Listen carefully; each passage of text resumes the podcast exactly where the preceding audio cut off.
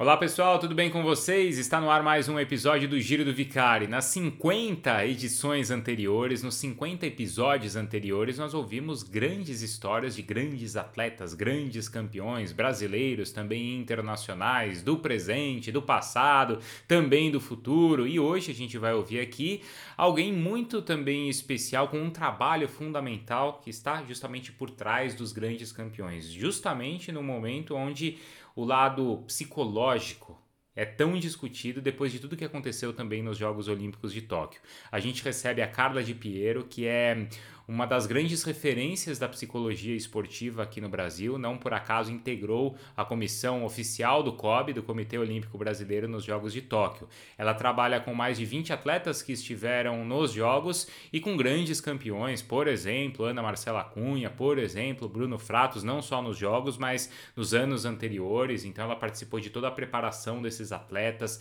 de relações com os seus treinadores. Então, tem muita coisa que a gente vai conversar com a Carla sobre esse estes atletas, mas também sobre o futuro da psicologia esportiva, como eu falei aqui, tão discutida depois de tudo que aconteceu com a Simone Biles nos Jogos de Tóquio, antes também com o Michael Phelps nos Jogos aqui do Rio de Janeiro.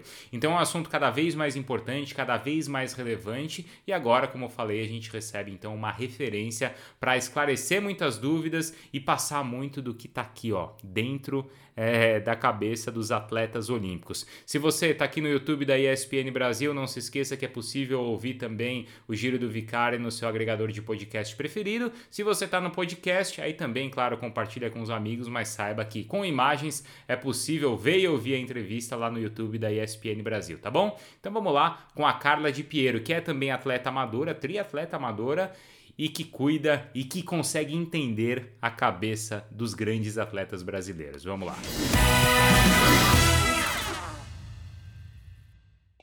Foi incrível, né? A gente estava falando, foi assim uma das experiências mais é, sensacionais da minha vida do ponto de vista profissional. O Rio 2016 já tinha sido incrível, mas Tóquio realmente foi foi animal. foi muito legal. Com quantos atletas você trabalhou diretamente no ciclo até os jogos? Eu estava ali acompanhando uh, quase 20 atletas, é, bastante, bastante, porque no final eu peguei o rugby feminino, então eu trabalhei os últimos seis meses com as meninas do rugby, é, trabalhei ali no finalzinho com, com a Pamela do skate e, e, trabalhei por muito tempo, né, por dois ciclos olímpicos com a Ana Marcela, o ciclo inteirinho de cinco anos com o Bruno, trabalhei com vela, ginástica, ginástica rítmica, artística, triatlon. Então, assim, foram vários esportes que eu tive a oportunidade de acompanhar ao longo do ciclo e, bom, e estar tá lá junto com eles, vivenciando a experiência olímpica. E fora os outros que talvez você não tenha trabalhado assim diretamente no ciclo, mas que a gente acompanhou e viu que você estava perto, as meninas do tênis, as meninas do vôlei, e tantos outros, né? É, o, o, tênis, eu, eu, sou psicóloga da CBT e, e, trabalho com a Bia e com os cadeirantes, o Dani e o Mani. E as meninas, assim, eu conheço de, de acompanhar, de ser fã mesmo, é, mas eu tenho uma, uma baita relação bacana com o Frick, que era o chefe de delegação, o Jaime, já trabalhei Sim. com ele, com os atletas dele, com o Dani, né, que é o treinador do Marcelo. Bom, eu viajava com o Belucci, fui, fui para três Copas Davis, então toda a equipe técnica eram uhum. pessoas muito então não, não estar com foi muito bacana torcer pelas meninas. É, quantos psicólogos eram? Ou na, na equipe ali do, do COB, eram, o, o, time de vocês eram com quantas pessoas, quantos profissionais? O COB foi com três psicólogas e um coach.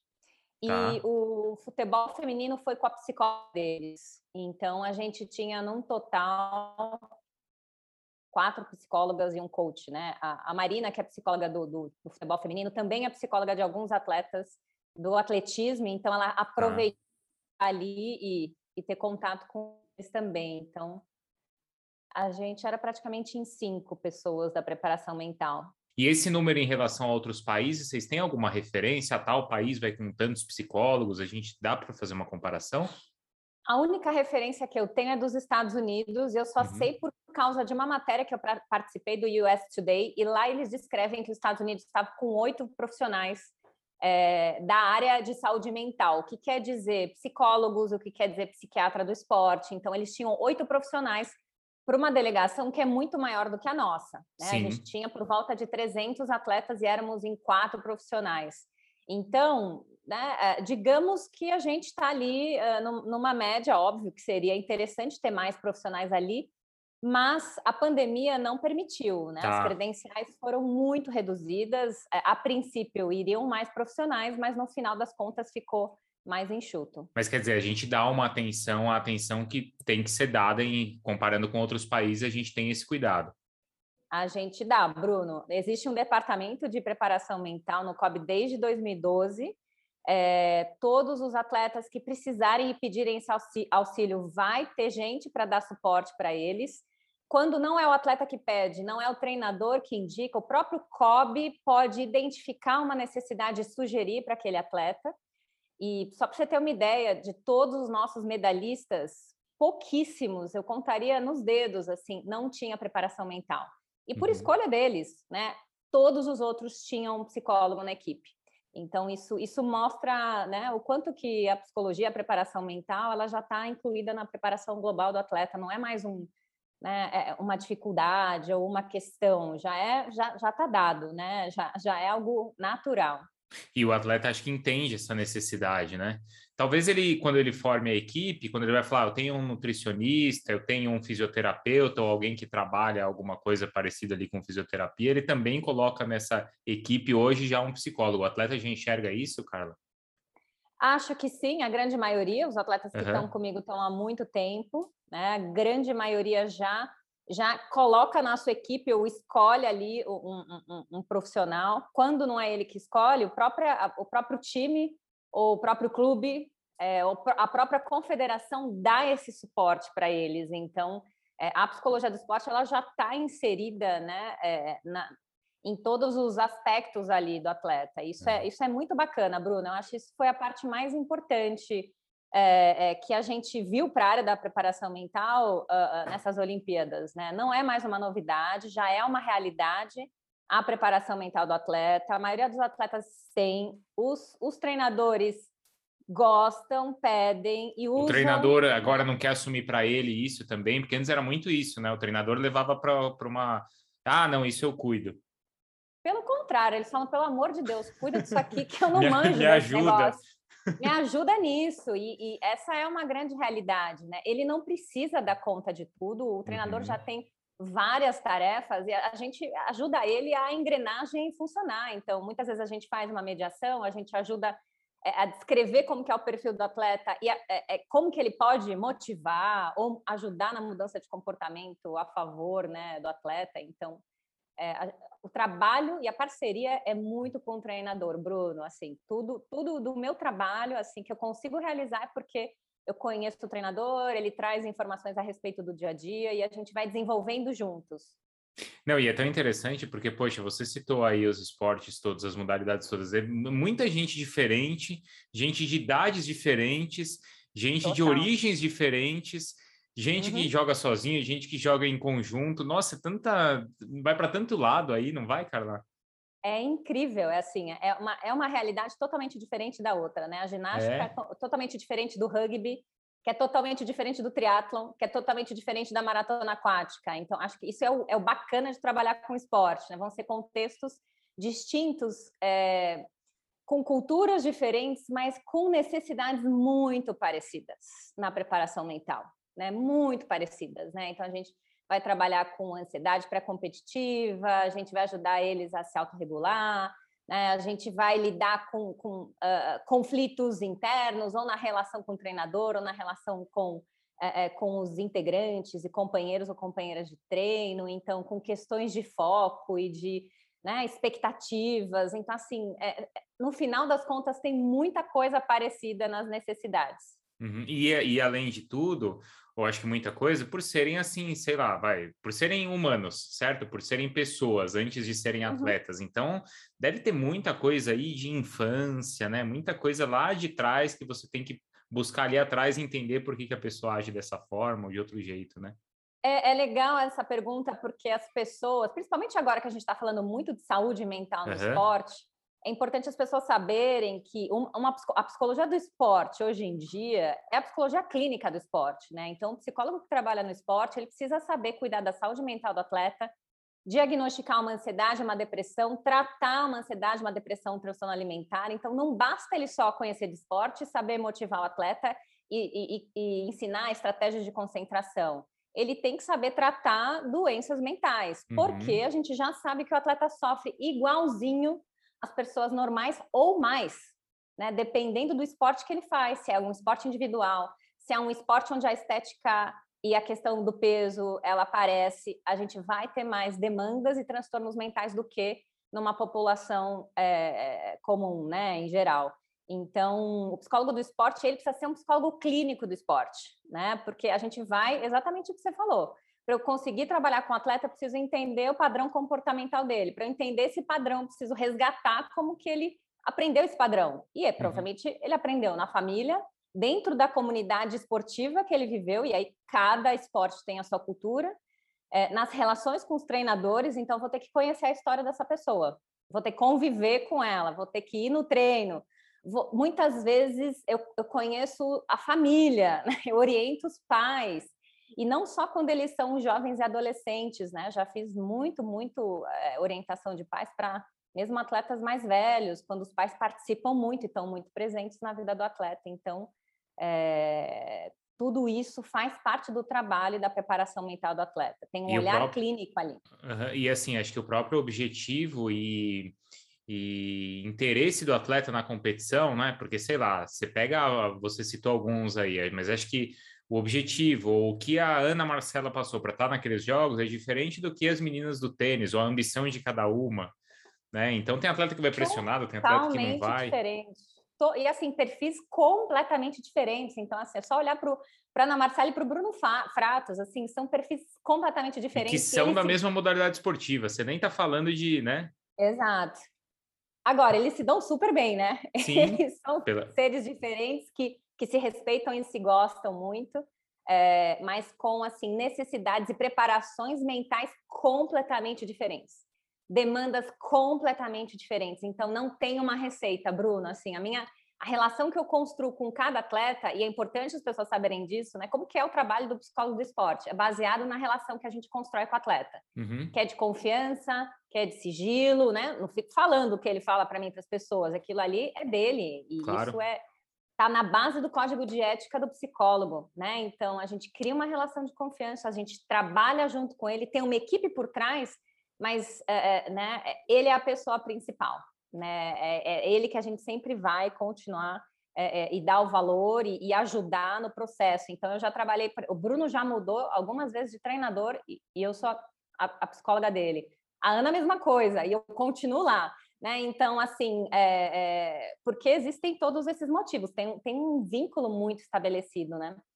É diferente mudar de, de fisioterapeuta e, e mudar de, de, psicóloga, né? Porque, assim, gente, você estabeleceu a relação, você criou, a pessoa já te ah, conhece. Ah, você viveu muita coisa com eles, né? Muita coisa, muita coisa.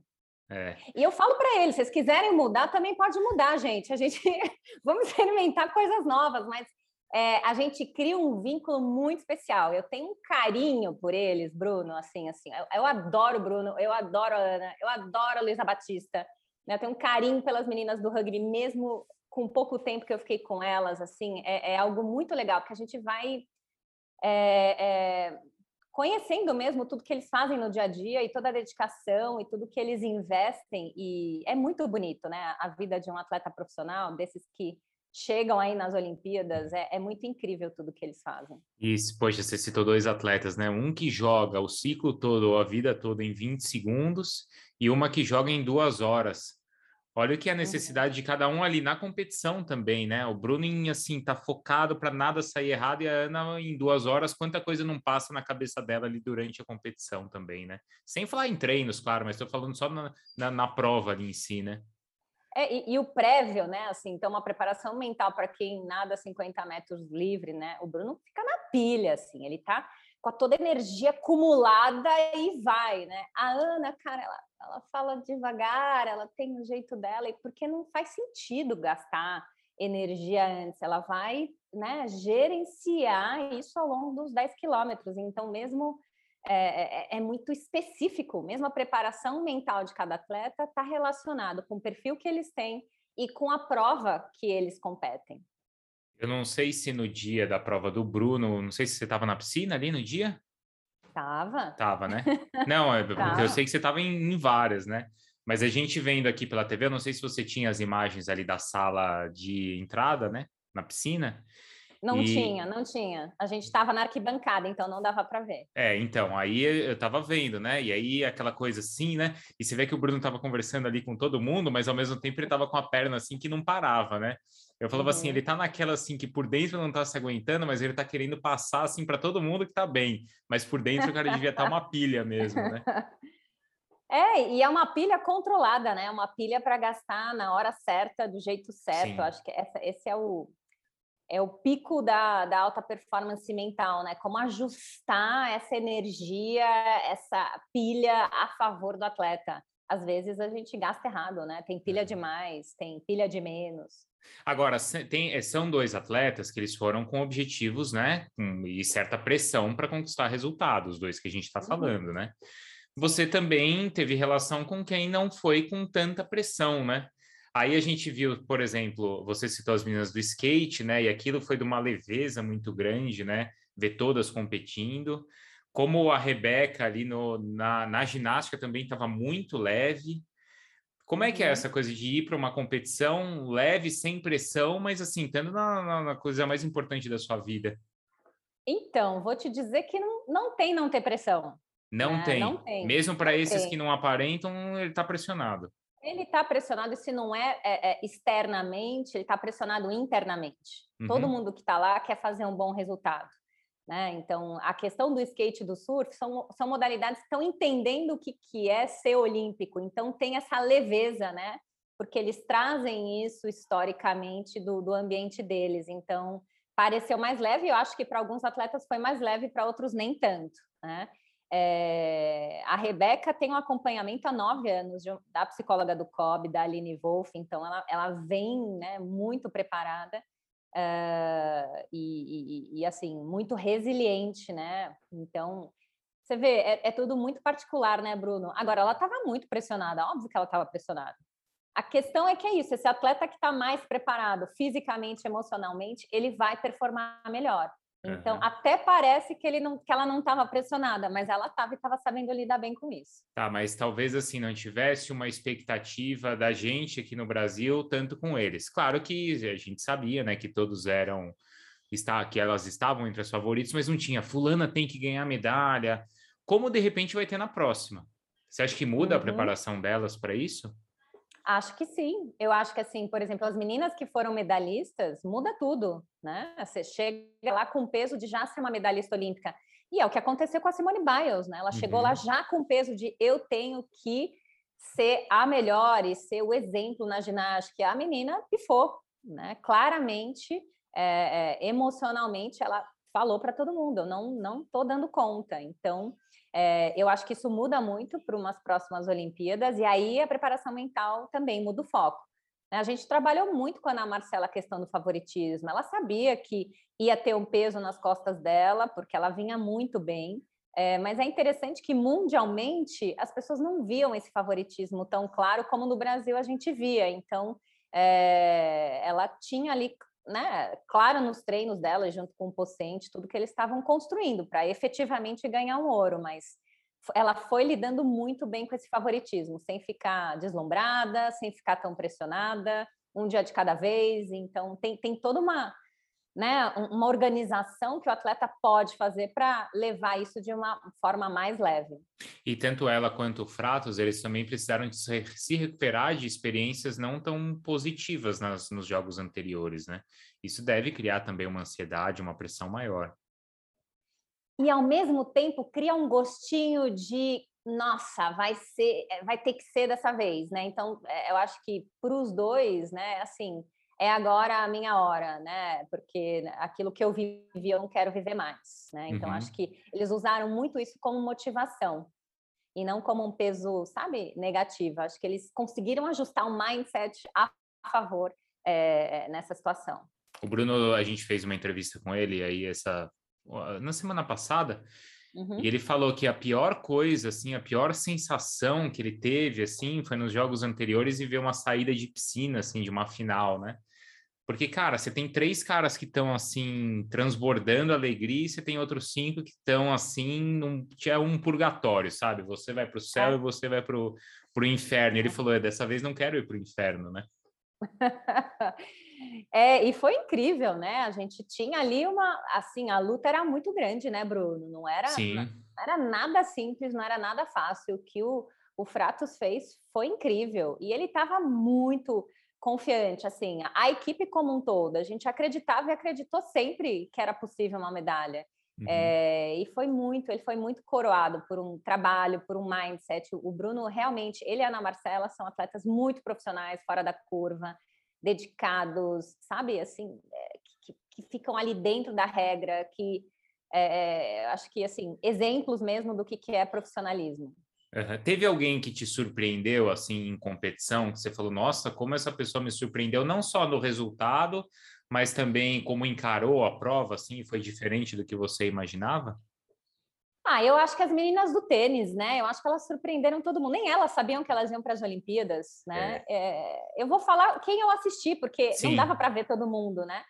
Mas assim, foi incrível assim. A Luísa e a Laura eh, foram impecáveis. Elas estavam assim para cima, para frente, é, combativas, né? Querendo muito. Foi muito lindo ver o jogo delas. É, elas virando aqueles, né, aquele super tie break que tinha um monte de match point para as adversárias, assim, foi foi muito lindo. Acho que elas cresceram muito. As pessoas nem conheciam quem elas eram, Bruno.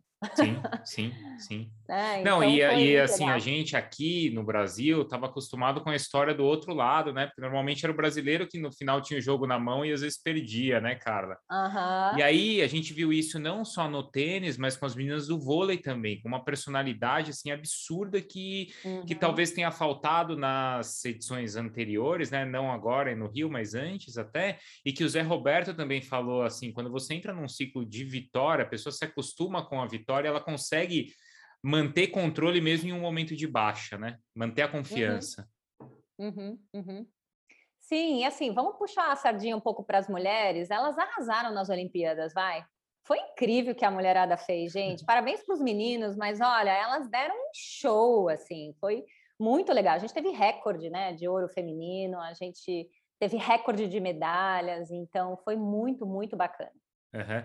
A, a, gente falou, bom, até falando com o Bruno, eu acho que assim, é, sempre que a gente tratou, até na mídia esportiva, com pressão, Carla, a gente tava, uhum. relacionava muito a futebol, sabe? Uhum, a pressão do uhum. cara estar em um estádio com 50 mil pessoas, ou a pressão do cara bater um pênalti e não saber o que a torcida ia falar, ou a pressão do cara ter o nome no jornal no dia seguinte. Hoje a gente com o atleta olímpico fala muito de pressão interna e a pressão do cara, preciso ter esse resultado porque se eu não tiver eu não vou pagar minha conta no final do mês, né?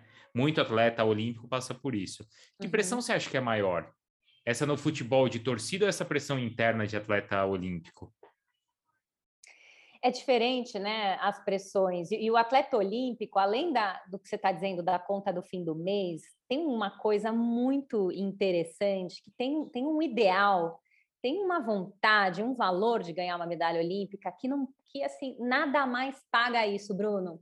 Né, assim, então é, eu entendo que todo mundo fala da questão do dinheiro, mas quando você ouve uma Ana Marcela e um Bruno Fratos falar o valor da medalha deles, não é o dinheiro, né? É, é, o valor olímpico, é o fato de ser o melhor do mundo e de ter vivido uma vida correndo atrás disso.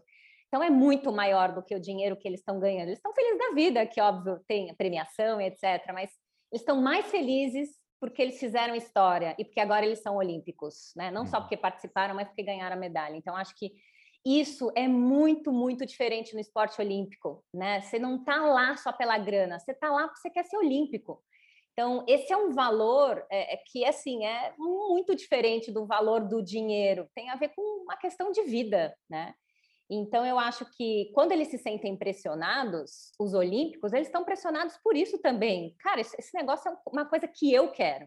Então, tem uma pressão interna, tem uma pressão externa, que é, puxa, teve uma equipe que trabalhou comigo, tem gente esperando esse resultado, tem o meu patrocinador que me ajudou até aqui, tem o COB que me deu suporte, então, óbvio que eles se sentem pressionados, né?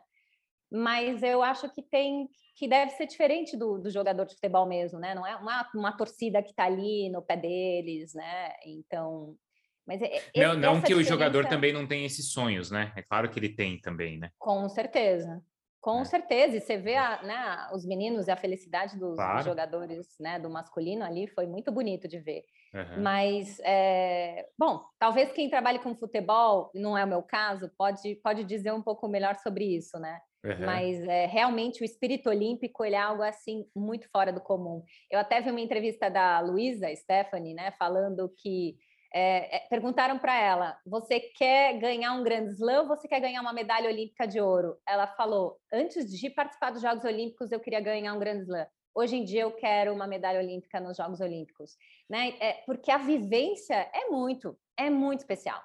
Né? Estar ali com os melhores do mundo de todas as modalidades, vivendo o espírito olímpico, é diferente de tudo. Uhum. Então, acho que é um privilégio ter vivido tudo isso. Você acha que o atleta ele pode perder o foco na vila ou no ambiente olímpico? Olha, é, isso, isso é uma coisa muito falada, né? Interessante. E a pandemia, ela diminuiu muito essas questões, né? Porque assim, não dava para sair andando muito e curtir a, a festa e balada. E, e, teve uma outra coisa que, que aconteceu, Bruno, que assim, a gente não podia sair da vila, a gente não podia interagir muito, porque se você pegasse Covid, você não ia competir. Então, Verdade. os atletas ficaram mais preocupados em se resguardar. É, e eu estava na vila, eu estava no prédio do Brasil, eu estava comendo no mesmo lugar que os atletas estavam. E assim, o que eu vi foi muita gente comprometida com o que queria realizar ali. Tem os que estavam ali porque estavam só participando? Tem, mas assim, era uma minoria e não, e, e, e não era quem quem estava fazendo o show, né? Então, os atletas que a gente viu competindo, ganhando medalha, as pessoas que estavam ali lutando, era a grande maioria. Que estava dormindo cedo, que estava tentando comer adequadamente, que estava descansando, era a grande maioria, né? Uhum. Então, não tinha muita distração na vila, né? Porque era assim, a gente só, só tinha a sala de musculação, o lugar para comer e o, o, nosso, o nosso prédio, né? Então, óbvio, você tinha o arco para tirar foto, então a gente estava num ambiente, né, com o Covid que não permitia muita né, diversão, tirar uhum. o foco. Eu acho que um elemento que a gente pode levar em consideração para tirar foco são as redes sociais. Isso, isso assim, eu já conversei com treinadores. A gente vai ter que, a gente vai ter que construir regras. A gente vai ter que orientar. A gente orientou, mas a gente vai ter que criar algumas regras para diminuir essa distração, né? Então, isso com certeza impactou. E para você ter uma ideia, assim, os atletas que eu trabalho e ganharam medalha olímpica estavam fora da rede social. para você ter ideia, o Bruno desinstalou o WhatsApp dele. É né? Então, mesmo? assim, não tinha, não tinha como ninguém falar com o Bruno. Um dia antes, ninguém tinha acesso ao Bruno, né? Era, era via Michele, né? Se eu quisesse falar com o Bruno, via Michele, a Michele, a gente conseguia falar com o Bruno. Então, Ana Marcela, a mesma coisa, assim não falo com ninguém, não mexo em rede social, porque é, é, um fator distrator, né? Mesmo que tenha muita gente torcendo e querendo te ajudar, eh, isso pode virar uma pressão, isso pode te distrair, pode trazer um estresse desnecessário. Então, saber controlar como você vai lidar com a sua rede social é um fator muito importante. Eu acho que isso pesou negativamente é, para algumas pessoas. Uhum. Mas aí foi uma orientação sua antes, ó, quando você chegar lá, desliga. Foi uma conversa? Não foi, não foi orientação minha, porque os dois são tão profissionais, tá. né, que você não precisa falar essas coisas. Já estava completamente organizado na rotina. Óbvio que, né, em algum momento eu trouxe a questão da mídia e eles falaram: "Ah, Carla, relaxa, isso aqui já já está visto, já está". Mas pensado, o que, o que tá você acha que na rede social prejudica? Pode prejudicar? pressão, expectativa, gente falando bem, gente falando mal? As pessoas falam tudo, Bruno. eu tudo. sei, eu sei porque eu recebo também. Tipo, eles recebem todo tipo de informação, uhum. é, das mais legais, interessantes, as mais esdrúxulas, as mais agressivas, tá. as mais botando para baixo. É. É, e assim, a gente é ser humano, a gente é vulnerável. Se ouve uma coisa legal, é legal. Agora, se ouve três coisas que te colocam para baixo, você fala, cara, não acredito nisso, né? Então, assim, óbvio que alguns ficam vulneráveis, Acho que alguns estão muito dependentes da rede, do reforço social que a rede traz, e aí sente que, né, sei lá, perdeu seguidores, ou tem gente que está tendo mais visibilidade do que ele, e isso vai mexendo. Então, assim. É, ou agora eu, eu sou realmente... amado e já estou por cima, né? Pois é, então acho, eu acho que vai ser algo que a gente vai ter que cada vez mais olhar com carinho, né, e trabalhar junto do atleta para ele tomar as decisões e, e, não tem uma receita de novo. Eu acho que com cada atleta vai funcionar de um jeito. Eu, você sabe que há um tempo eu entrevistei o. Bom, primeiro assim, então uma... isso aconteceu comigo mesmo, né? Te... Posso te dar um exemplo na semana passada, porque às vezes a gente fica na rede social, você fica ali no seu mundo. Aí você fala assim, uhum. nossa, o mundo está falando isso. Na verdade, o mundo não está falando nada, né? Então, eu vou te dar um exemplo. Na semana passada, eu fiz um, prog um programas e fiz um comentário ali sobre um time, vim para casa e aí eu tinha um monte de coisa para fazer, entrevistas tal, e não liguei na rede social. No final da tarde, eu peguei uh, o meu Twitter, meu Instagram, o meu mundo tinha caído, porque tava a torcida inteira daquele time falando mal de mim. Só que assim, né? Se eu tivesse, talvez aquilo tivesse me desfocado, né? Se eu tivesse olhando aquilo com o trabalho que eu estava fazendo. Só que não, eu simplesmente fiquei. Depois, quando eu fui ver, meu mundo já tinha caído, eu já uhum. tinha voltado e aquilo não me afetou de nenhuma forma porque eu estava fora daquela, daquela bolha, né? Talvez seja então, isso para o atleta. Mas afeta, né? Afeta. afeta. A gente teve, a gente teve algumas situações, né? Então, é, é, o Bruno fez um texto, colocou o texto dele lá na, na, na, né, na, na rede. Uhum. Tiveram críticas positivas, críticas negativas, tiveram matérias. E aí a minha preocupação e a da Michelle era como que isso vai impactar no Bruno. Então Sim. a gente, assim, o que ele quis ver, ele viu. Teve uma hora que ele parou de ver. É, e, e, e, a gente foi ajudando ele a também lidar com os comentários do tipo assim, gente, vamos fazer o nosso? É. Vamos, vamos cuidar daqui do que é mais importante, não vamos olhar para as redes, né? É, e eu acho que isso, isso ajudou muito, né? Mas. É... Não, não, eu ia perguntar aí se você acha que essa pressão que hoje está sendo discutida com grandes atletas e depressão de grandes atletas também pode estar relacionado às redes sociais, como no caso da Simone Biles. Ah, é difícil dizer que está completamente relacionado, né? Eu acho que assim, quando a gente fala de depressão no esporte, é, um, é algo muito complexo, né? E a gente está falando de saúde mental no esporte, a gente está contando e, e, falando de como esse ambiente pode ser é, é, complicador da saúde mental do atleta, seja a pressão que ele sofre, né? se ele não tem um respaldo, se ele não tem uma rede de apoio, né? Seja ele está tendo sempre que performar e não tem né? não tem espaço para ser frágil e para perder, Agora a gente está olhando isso de uma forma diferente, foi até a entrevista que eu dei para a Folha, né? Então, assim, uhum. o atleta, a partir da, da Osaka e da Bios, é, elas estão contando para a gente: meu, eu, eu, eu não vou fazer isso a qualquer custo. Se eu estiver sentindo que minha saúde mental está sendo afetada, eu não vou participar e eu não quero mais, né? Então, assim, está é, tá existindo um espaço de escolha para o atleta que antes não existia ele tinha que ser durão, ele tinha que garantir, ele não podia demonstrar fraqueza. Hoje em dia, quando essas atletas mostram que existe esse espaço de eu não vou e eu estou vulnerável emocionalmente, eu quero melhorar para voltar, a gente começa a é, é, diminuir o estigma né, é, dessa questão da fraqueza e ajuda outros atletas a pedirem ajuda, a sentirem que está tudo bem quando eles não estão bem, quando eles estão ansiosos, quando eles estão mais tristes ou deprimidos ou com é, uma ansiedade esquisita. Então, é, os atletas estão começando a perceber que está tudo bem se eles estão vivendo um momento difícil e que eles podem se recuperar, que eles podem tratar, que eles podem se afastar para depois voltar melhores ainda. Poxa, e a gente está falando da Simone Biles, da Osaka, do Phelps, né? Isso foi muito discutido sobre o Phelps em 2016, entre 12 e 16, naquele ciclo, e você fala, é um cara que tem tudo. O cara tem tudo, uhum. mas por dentro ele tem um grande adversário, né? Uhum. Uhum. Sim, e aí tem a ver com a história de vida deles, tem é. a ver com, com o, o, o, rolo compressor que o esporte pode ser, né? Ele pode ser um moedor de carne, né? é. né? No sentido de vai lá, treina e me dá resultado. Mas peraí, eu não estou bem hoje. Né? Eu, eu não estou podendo hoje, eu não estou querendo hoje, eu não estou preparado hoje. Então, tudo bem. Essa é, a, essa é uma mudança de paradigma importante, Bruno. É, essa coisa do no pain, no gain, e eu, eu tenho repetido isso, por mais que as pessoas possam me criticar, não estou nem aí.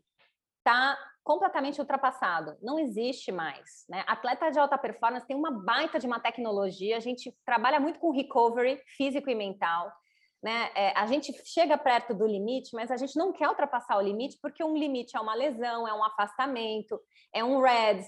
Isso vai prejudicar todo um treinamento do atleta. Então, a gente está trabalhando com, né, com recuperação, a gente está trabalhando olhando para o limite do atleta, a gente está uhum. dando voz para o atleta contar para a gente cara, eu não tô bem, né? Muito do meu trabalho é falar assim, meu, você falou pro teu treinador que hoje você estava exausto, ele adequou o treino para sua necessidade, porque é isso que a gente faz hoje, né? Então, assim, o paciente, quando ele vê que a Ana é, não tá, né, não é um dia que ela está conseguindo fazer o que ele esperava, ele, ele faz ajustes, ele muda, ele muda o foco, ele tira o olhar para o tempo, ele olha para a qualidade do nado, e é isso, né? Então, a gente está num momento importante de mudança de paradigma, né? No sentido de, cara, a gente tem um ser humano ali, se a gente ouvir ele e a gente usar toda a tecnologia que a gente tem a favor do treinamento, da nutrição, da psicologia, a gente faz esse cara ter performance sem sofrimento psíquico e físico.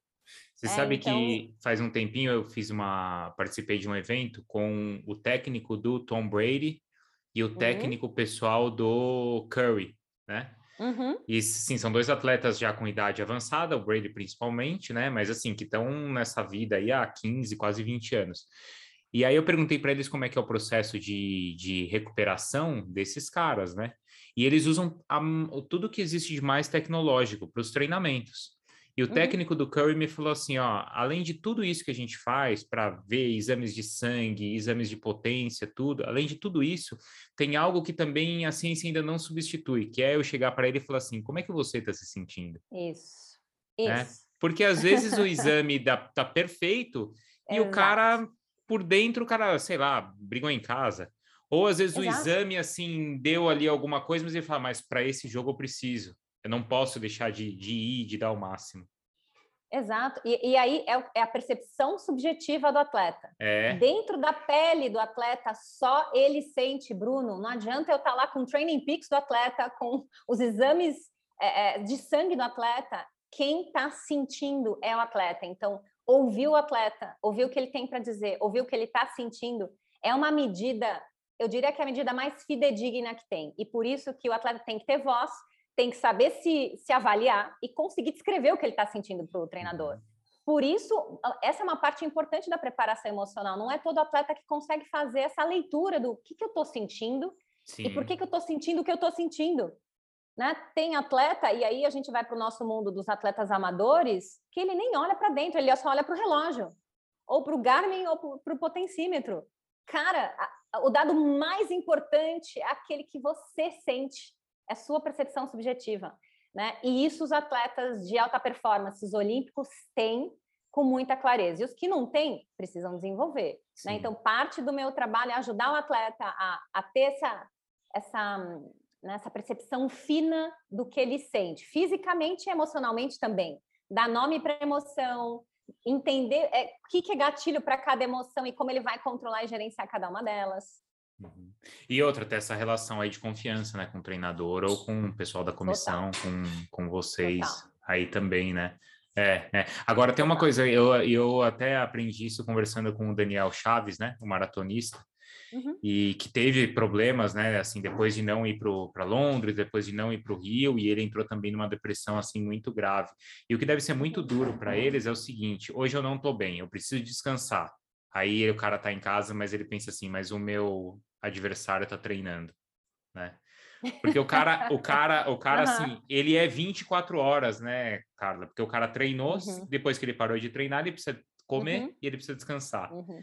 E aí, se uhum. ele não tá fazendo isso, ele pensa assim, mas o que o meu adversário tá fazendo? Isso deve ser uma pressão também no cara enorme. Você sabe que tem atleta que não pensa nisso, tem atleta que uhum. pensa nisso, né?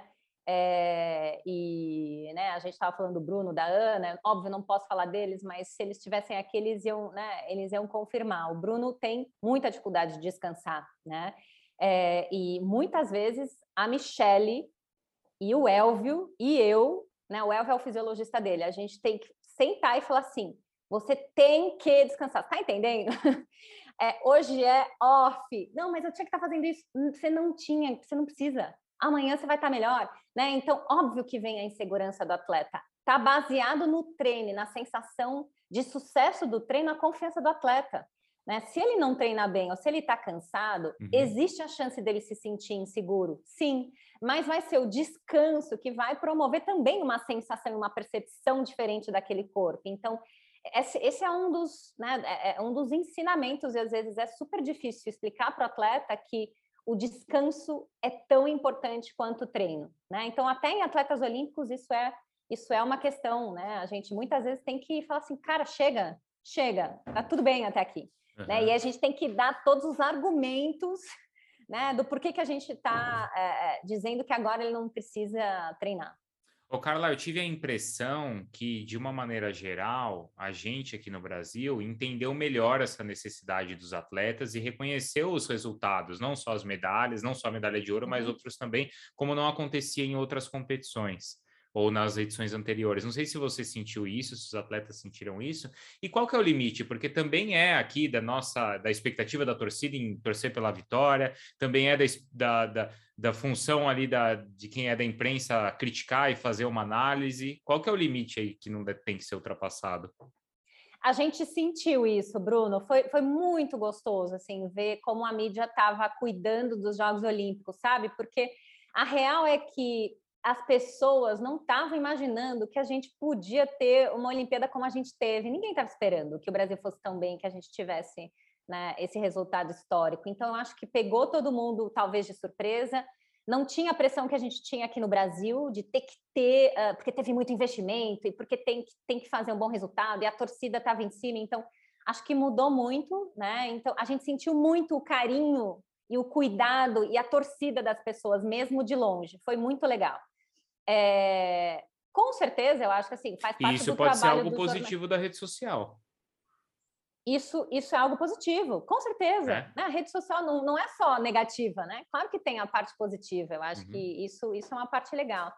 É óbvio que tem aí o olhar crítico de cada jornalista uh, e de cada né, comentarista. A única coisa que eu ainda sinto falta, e não sou só eu, é, eu acho que alguns atletas sentem, é a pessoa saber do que ela está falando. né? Então, assim, você quer falar de uma modalidade? Estuda essa modalidade. Você quer comentar uma prova? Estuda antes quem são as pessoas que vão estar tá lá eh, e qual que é a realidade daquela prova, porque senão fica muito. É, o atleta olímpico, se ele vê que a pessoa não está entendendo do que o jornalista está falando, ele fala assim, putz, nem, nem vou, nem vou assim dar tanta atenção, né? Então acho que é, críticas são bem-vindas, mas quando elas conhecem do que elas estão falando, da modalidade, da história daquele atleta, do investimento que aquela modalidade tem. Então, às vezes a gente fala de uma maneira generalizada e tá. Mas peraí, esse atleta aqui, ele, ele tem apoio, hein? Uhum. Cara, você sabe quais apoios que ele tem? Antes uhum. de achar que ele. Então, eu acho que isso ainda é um cuidado que as pessoas têm que ter na hora que elas comentam ou que elas fazem uma matéria. Vai a fundo, investiga bem antes de você dar uma opinião né? Sim, sim. E eu acho até que nesse sentido a gente também aí falando da parte de imprensa, acho que a gente evoluiu assim, porque eu vi assim muita gente competente assim comentando e, e uhum. acompanhando uhum. aí esses esses ciclos também. Só voltando na rede social, o Joaquim Cruz me falou assim hoje é, ele fala dessa relação que ele tem hoje, né, com redes sociais e que ele vê os atletas. Ele falou assim: na minha época, lá nos anos 80, eu precisei, cara, ganhar uma medalha olímpica para ver minha foto no jornal, né? no jornal. Ou uhum. precisei quebrar um recorde sul-americano para ter meu nome ali no jornal. E hoje existe uma, uma, um retorno imediato, uma premiação imediata, que é o cara treinou, o cara postou e a curtida já é a recompensa dele. Né? Uhum, uhum. E aí ele fala que às vezes o atleta ele fala, poxa, eu precisei abrir mão de muita coisa para ir para os Estados Unidos e arriscar tudo. E hoje às vezes o cara não está disposto a arriscar tanto porque ele tem uma ele um já re... tem a recompensa. Ele já tem a recompensa. Né? É, eu acho isso muda muito. Eu assisti o seu podcast com o Joaquim, eu sou fãzaça dele. Aliás, foi ótimo. De todas as entrevistas que eu vi do Joaquim, foi a melhor né? É, e ele, é, esse é um ponto importantíssimo, né? Então, assim, qual que é, qual que é o objetivo do atleta? Aonde ele quer chegar e o que, que é importante para ele? É importante para ele ter seguidores ou é importante para ele ser campeão olímpico? Isso muda tudo. E lá na Vila você sabe qual que é atleta que quer ser campeão olímpico e, que, é, e o que é importante ter seguidores, entendeu? É, é, porque é isso, o que quer ser campeão olímpico, ele vai usar a rede de uma maneira profissional. Ele não vai estar tá ali tão engajado em continuar a manter as relações, né? Então, isso muda tudo, né? Muda como que era ser atleta na época do Joaquim e como é ser atleta hoje. Então, tem escolhas, tem, tem muitas armadilhas, né? uhum. né? Então, o atleta pode ser pego por armadilhas, porque óbvio que é legal você ter seguidores e ter pessoas que gostam de você e ter, né? Mas é o que você falou, é um mundo à parte. A sua rede é um mundo à parte. O mundo é algo que está acontecendo. Se uhum. não estiver ligado no que no que é o mundo e quais são os seus objetivos como atleta, você pode se perder ao longo do caminho. Ô Carla, qual que é a principal diferença da cabeça do atleta amador para o atleta olímpico? eu acho muito, é, assim, é, o que eu acho mais engraçado, Bruno, é o atleta amador achar que ele está perto do atleta olímpico. Cara, é para dar muita risada, desculpa. Né? Então, assim, quando a gente trabalha com atleta olímpico, a gente vê que assim, são duas coisas diferentes, são dois seres completamente diferentes. E os treinos são diferentes, por mais que os atletas amadores gostem de se comparar, a gente não tem absolutamente nada a ver. Nem a cabeça, então, assim, nem se compara. Né? Então, assim, o, atleta amador vive se comparando, olha o start list, assim, assim né? Um, um, atleta olímpico, cara, é muito difícil eles falarem de outros atletas que competem com ele para mim. Eles nunca estão preocupados. Essa história hum. do o cara tá treinando, Bruno, sério, uh, não, não é algo que está presente na vida do olímpico. O olímpico está focando na, no dele. Ele quer, né, ele quer vencer o recorde dele, ele quer ir bem na próxima e, cara, ele está focado muito no dele, né? É, é, assim, o, o olímpico é um ser diferente fisiologicamente. Acho que é difícil para o atleta amador saber disso, né? O olímpico, gente, o olímpico é um ser diferente. Se você é amador, é porque você não podia ser olímpico, então por isso que você é amador. Né? Por mais que você tenha bons resultados, parabéns para você, que bom, né? Eu sou amadora, você é, a gente já subiu no pódio, é um tesão, né? Mas assim, não somos olímpicos, a uhum. gente é mortal. Né? Os caras que são olímpicos, eles são diferenciados, a vida é diferenciada, o mindset é diferente a relação com a família e com os objetivos é tudo muito diferente, a dimensão é muito diferente. Você acha então que o amador é mais vaidoso? Tem muita vaidade no atleta olímpico também, né? Também tem, tem. muita, mas mas a vaidade do atleta amador é interessante, porque assim o esporte passa a ser é, um instrumento da vaidade dele, né? Então, eu sou triatleta, né? E, e, e isso, isso garante uma, uma um status para ele. O atleta olímpico, Bruno, ele sempre foi atleta. Ele, ele, ele, não precisa dizer que ele é atleta, ele nem se vê de outra forma. Então, assim, eu sou quem eu sou, né? A Ana é quem ela é, o Bruno é quem ele é, ele precisa colocar ali, né? É, né, não precisa colocar medalha assim atrás, um né? Sobrenome. É, ele não precisa, não precisa. Apesar de que eles adoram tatuar os aros ah, olímpicos, ah, né? E etc. Claro mas é, eles não precisam, né? Eles, eles são por eles mesmos, né? Eu acho que tem vaidade muito, tem vaidade em todos os lugares, tá? Então, uhum. deve ter vaidade no jornalismo, como tem na psicologia, como tem no esporte amador e no, e no esporte olímpico, mas assim, são bichos diferentes, fisicamente e emocionalmente. Então, eu acho engraçado quando a gente tenta comparar amador com profissional. Tem absolutamente nada a ver. Nem o corpo, nem o resultado, nem a cabeça nada a ver. né? Então, assim, é, é, é, tudo bem, eu acho que a gente quer mesmo se parecer com os atletas olímpicos. claro, eles são, eles são, são ídolos, são as referências. É isso. Exatamente, isso. exatamente. Mas, gente, assim, passa um dia com o Messias e tenta fazer o treino dele. Passa o dia com a Luísa Batista e tenta fazer o treino dela. Uhum, uhum. Esse é meu pedido para um atleta amador e para um atleta amador de triatlon. Sim. Sim, é, é outra brincadeira. Né? E não é só o treino, né? É a vida, é o dia, são as viagens, são as prioridades, é como que eles têm que lidar com tudo isso. Então, é, é diferente, é bem diferente. Carla, brigadão aí pela conversa. Você sabe que enquanto você estava respondendo essa última, eu estava até pensando aqui que é, eu tenho acho que uns 50 episódios, se não me engano, esse 51, e é a primeira vez que eu não entrevisto um atleta profissional aqui, mas é alguém que a gente entrevista que ou alguém tão importante para esses atletas, né? Que está na base desses atletas, e acho que uhum. quem ouviu, quem assistiu, ficou bem satisfeito aí com essas histórias todas. Que bom, Bruna. Fico feliz de estar aqui, de ser o número 51, que é uma boa ideia. Então, boa. vai dar sorte, vai dar sorte. boa. É, e a gente vai falando. É, esse é um tema que eu adoro falar, falar sobre os Olímpicos. Eu tenho muito orgulho de trabalhar com eles e é isso. Vamos embora. Obrigadão aí. Até a próxima. Até, Bruno. um beijo.